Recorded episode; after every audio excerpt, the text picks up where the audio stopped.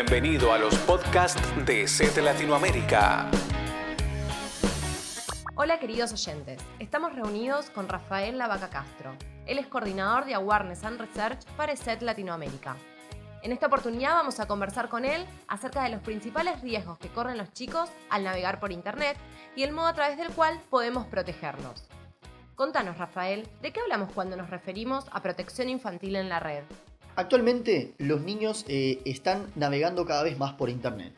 La participación activa de parte de los niños, no solamente con el uso del correo electrónico, sino que también las redes sociales y los juegos en línea, puede ser una experiencia muy enriquecedora para este niño. No obstante, existen personas que tienen malas intenciones del otro lado. Por lo tanto, existe una serie de amenazas a las cuales estos niños se ven sometidos durante su experiencia en la web y eso es lo que vamos a tratar a continuación. Para conocer un poco más, ¿cuáles son los principales riesgos a los que se exponen los niños al navegar por Internet? Actualmente, cuando un niño navega por Internet, existe una serie de amenazas a las cuales puede estar sometido durante su experiencia en la web.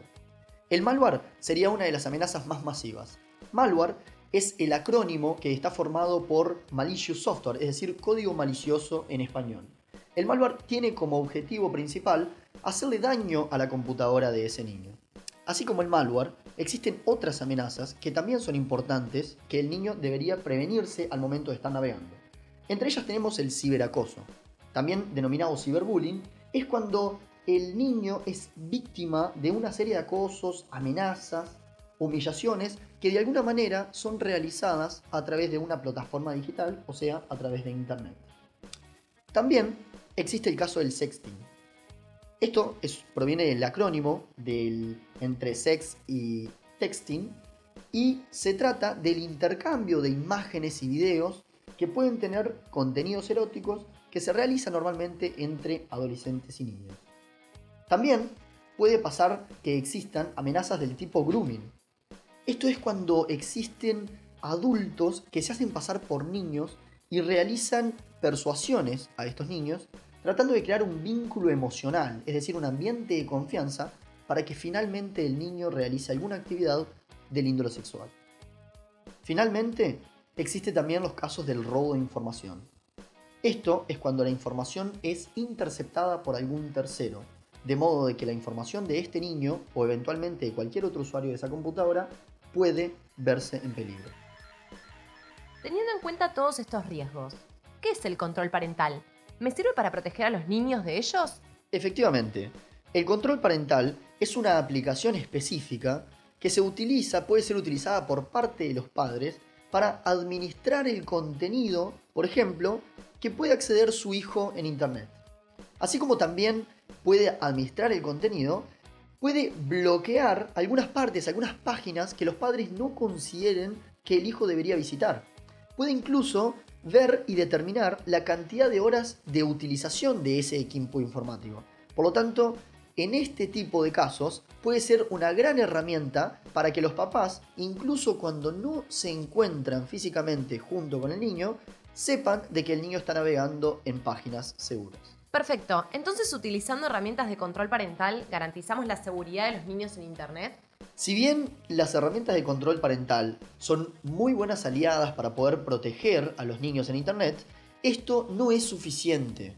Se deberían tomar además otras medidas, como por ejemplo, el niño en la computadora debe tener un usuario diferente al del papá. En el caso de que el papá sea el administrador de, esta, de este sistema, el niño debe tener un usuario que no tenga todos los privilegios dentro de la computadora.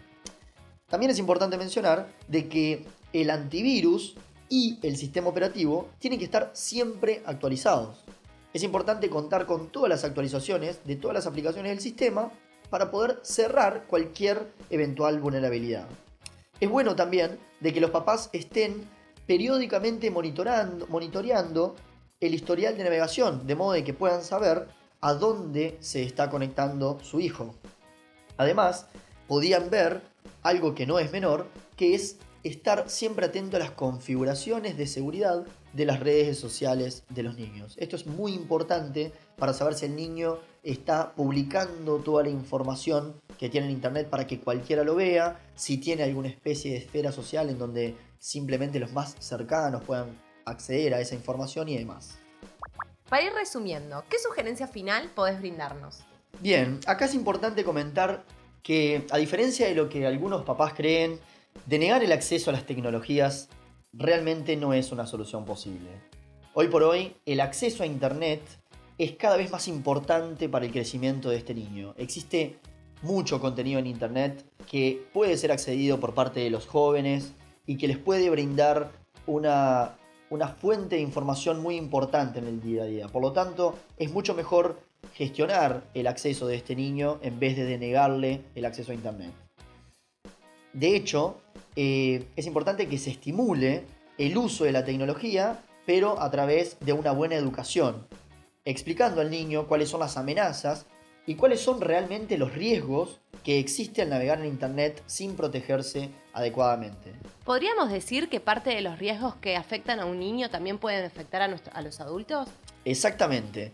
Estos, estos casos no solamente afectan a los niños, de hecho, los adultos no están exentos de estas amenazas.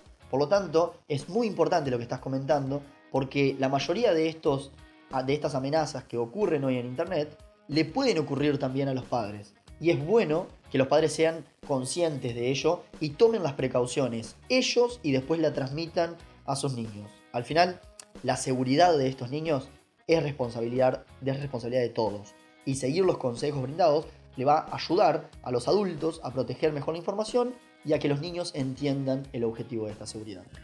Gracias Rafael. Nos quedaron bien claros entonces cuáles son los riesgos a los cuales se exponen los niños cuando están navegando por Internet y qué debemos hacer nosotros los adultos para evitar que los mismos ocurran. Muchas gracias a todos nuestros oyentes por escucharnos. Los esperamos en una nueva edición de los podcasts de SET Latinoamérica.